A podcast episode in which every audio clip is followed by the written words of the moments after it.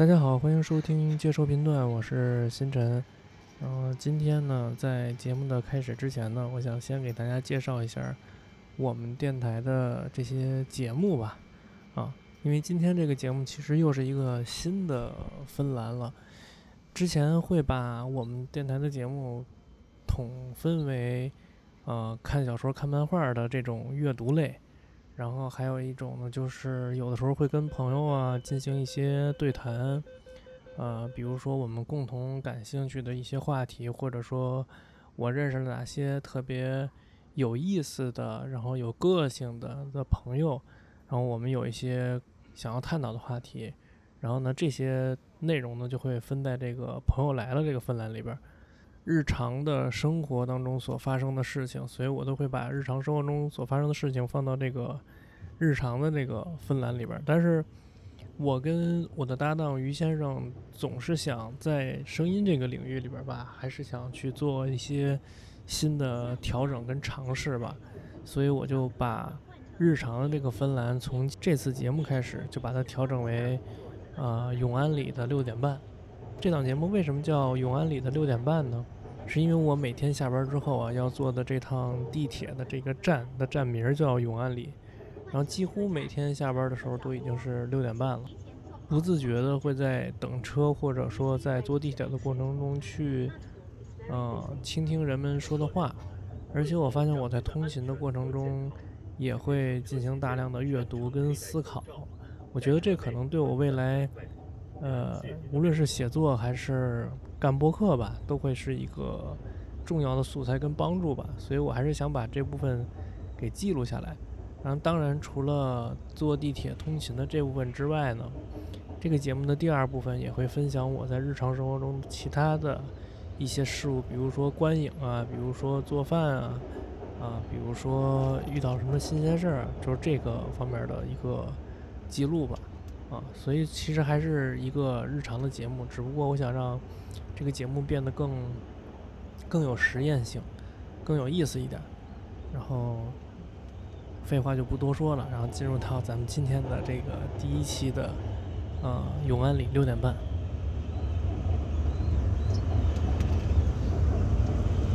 金台路站，金台路 Station。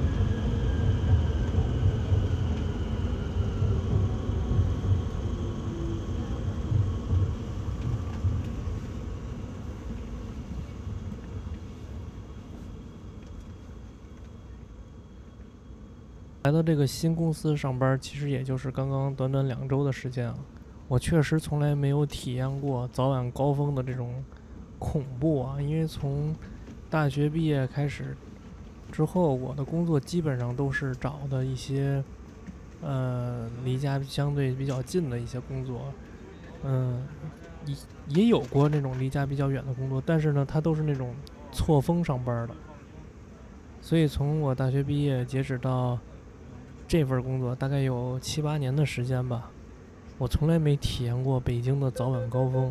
是什么样子。直到我来到这个公司上班之后，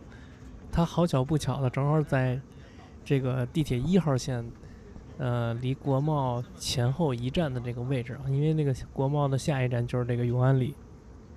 啊，我体会到了真正的这个人家说这个早晚高峰的恐怖啊。嗯，那天我坐地铁的时候。嗯，地铁一号线人特别的多，然后就在永安里那一站的时候，你想下车下不来。我发现，呃，有有很多人往外挤想要下车，也有很多人往上挤想要上车。然后呢，最终呢，我们这些要下车的人还是被挤了下来。在我回头去看那些挤上地铁的那些人，我站在那儿的时候，好像突然脑海里生成了一种画面啊，就是整个地铁好像变成了一个人。然后这个人呢，好像是一个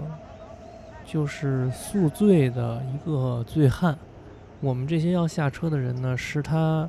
是这个醉汉在今天晚上所吃的食物。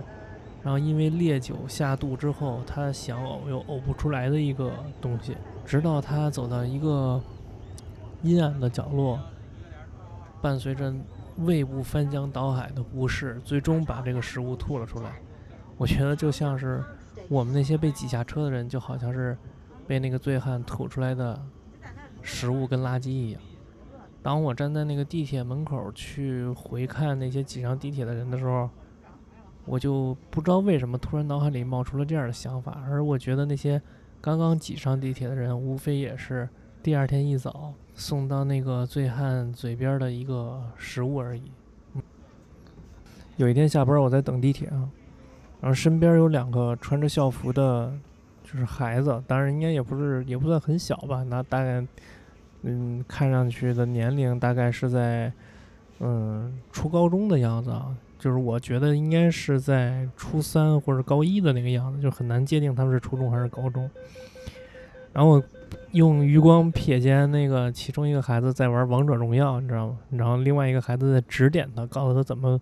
去搭配装备什么的。那一个瞬间，我感觉就是很恍惚啊，恍惚，好像就是记忆好像被。抽离了出来，然后猛的一下就感觉回想到了很多自己小时候的事情，想到我们去，嗯，在最后一节补习班的时候去翘课，去网吧，然后去，嗯，网吧里边去打 DOTA，嗯，打那个，呃，CS 什么的。只不过现在的孩子他更便利了一些，他有手机了，所有的你操作游戏都可以在手机上进行。然后这个时候。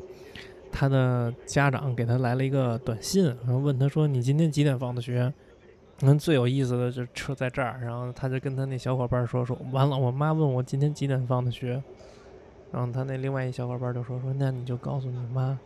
说你今天是呃六点放的学，别跟你妈说是五点半，这样咱们还能多玩半个小时。”然后就这种对话，你知道吗？就这种 对话跟画面，就是很。很很容易让人想起自己在上学的时候那些贪玩的时刻，完了，包括那些你你你翘课出去去网吧那种时刻，是有时候会觉得，真的，就这种互联网也好，这种电子设备也好，真的是飞速的在发展着。但是可能游戏本身的这种形式，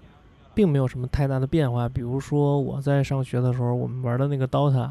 其实也就是现在所谓的 MOBA 类型的一个游戏，但是其实你像现在火遍大江南北的这个王者荣耀，然后就在学生群体里边如此火爆的这游戏，其实也是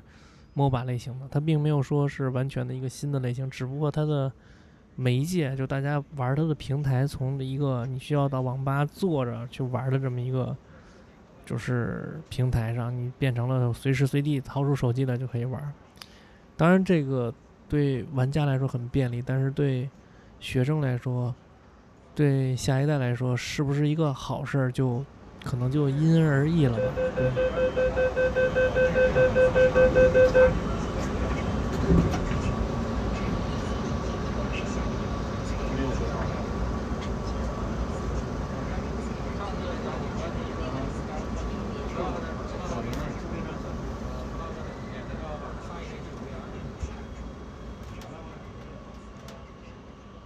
有的时候看东西看累了，我会闭上眼睛，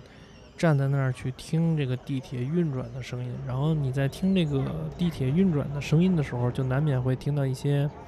人的对话呀，或者什么的。这周我其实听了几个比较有意思的就是对话啊，就是我分享给大家。其中一个就是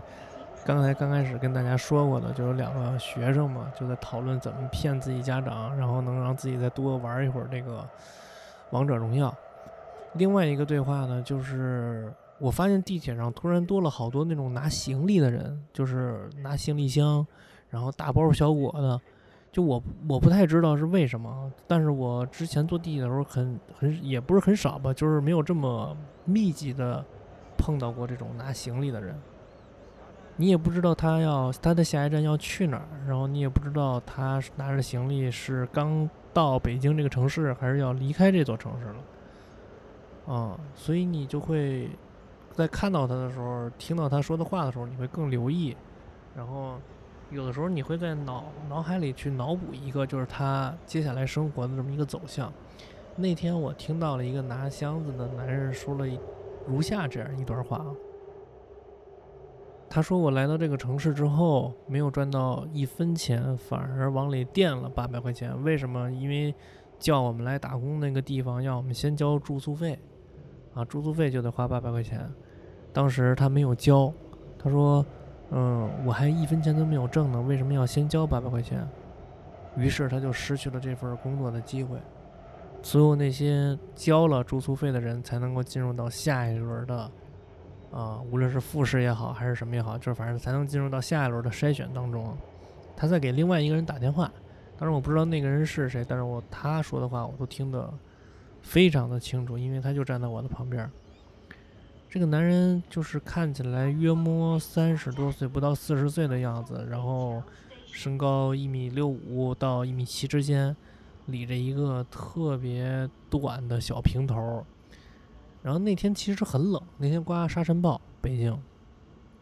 哇，风很大，很冷。但是他穿了一个半截袖，全身是一身黑，然后他穿了一个半截袖，然后大包小裹的拿着箱子。我对他留他给我留下的印象很深，因为他是很多这种拿大包小裹人当中，呃，声音最大的那一个。然后另外的话就是，我周五那天，就我周五那天下班回来，我闭上眼睛在地铁上休息，然后听到一个父亲在跟一个女儿在进行一个对话。那个女孩就问他说：“爸爸，我们这些成绩，我们这些功课，呃，最终能代表我们是一个好孩子还是一个坏孩子吗？”然后我当时真的，我当时心里咯噔了一下，我就想到。这个教育改革了这么多年，没想到这个问题在我在我年轻的时候出现的这个会想到会想去问家长跟学校老师的问题，没想到现在的孩子也有同样的困惑，这个是我这万万没想到的。然后我听见他的父亲是这样回答他的，他父亲说：“嗯，好孩子跟坏孩子不是用你们现在所有的学科出来的成绩来评判的。”而且也没有，而且在爸爸这儿来说，也没有所谓的好孩子跟坏孩子，孩子都是孩子而已。哎，我觉得那个爸爸真的挺挺棒的。然后我看到他穿了一个就是很简单的一身衣服，然后他拿了一个非常不起眼的一个一个一个一个布兜子吧，然后那个布兜子里边有他买的菜啊，跟他给家人买的水果什么的。然后我就在想。也许我们看到的一些本质，跟看到的一些社会现象，并不是这个社会的真正现象。比如说，以前我经常会看到马路边上停着好多好多的好车，那个时候我经常在想，为什么我不能拥有一辆这么好的车呢？我为什么还要去挤地铁呢？对吧？然后我我们经常在抖音、小红书或者其他的地方能够看到说一年挣。一百万什么的，或者说，你可以感觉这个钱来的非常的容易。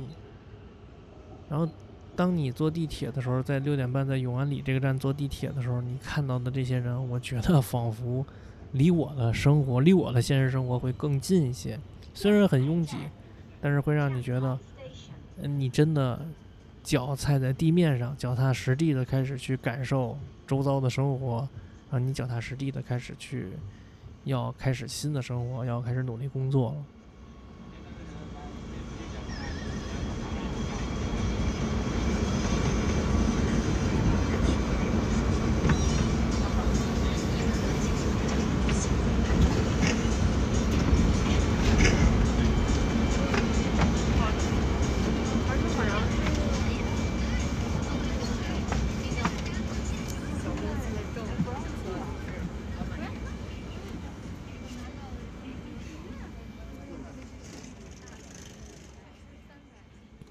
有时候你在地铁上，你会发现你的听觉变得异常的灵敏了许多。我不知道这个是不是我一个人的个例，但是，嗯，有可能是因为我在地铁上的时候，我基本上都会选择看书，然后，但是我在看书的时候，不知道为什么我的耳朵就变得异常的灵敏，而这个时候我又不喜欢戴一个耳机，完了听音乐，一边去听音乐一边看书，因为。我就会觉得特别分心啊，就很奇怪。反而那种地铁的轰隆隆、轰隆隆，然后就是那种它地铁在行驶的这种声音啊，包括你耳边那种就是那种低频的噪音，就是人声的说话的声音，反而让你更能够专注的享受在地铁上通勤这段时间看书的一个时光。这个这个我不知道是不是我的一个个人感受啊？如果有跟我同样感受的，可以在我这个节目下方给我留言啊。嗯，关于地铁通勤看书这件事儿吧，其实我也做过好多的观察。然后我我之前也跟呃于先生聊过这个事儿，我说。之前在豆瓣上看到有人去拍，去拍这个地铁上，大家都在看什么书。我说，但是为什么我从来没看见过有人拿纸质书在地铁上看？当然，这是一个概率问题啊。这有可能我我确实没，这是一个概率问题。但是确实我是从来没遇到过。我遇到的更多是在地铁上拿手机去刷剧，跟呃抖音玩游戏。嗯，有的时候。零星几个吧，就是可能你两三个月会碰到一个拿着 Kindle 在看的人，啊，有的时候会有一个姑娘在拿着一本书在看，但是比例相对很少。但是我是有这种在通勤路上看书的习惯啊，但是我最近在通勤路上的时候也很难，就是完全的沉浸下去，就是静下心来去看书，因为这刚换了新工作嘛。嗯，但是我会把这个通勤的时间都把握的很好，然后我就发现，你在通勤的路上看书的时候，其实你不太适合看那种长篇的故事，其实非常适合看那种短篇的，然后呃，最好是能够在这个故事中有几个转折、有高潮的这种，就是就是文学书啊或者故事，会觉得这种书其实，在地铁上更能够让你。更能够抓住你，而且你能够把这个时间利用的更好一点。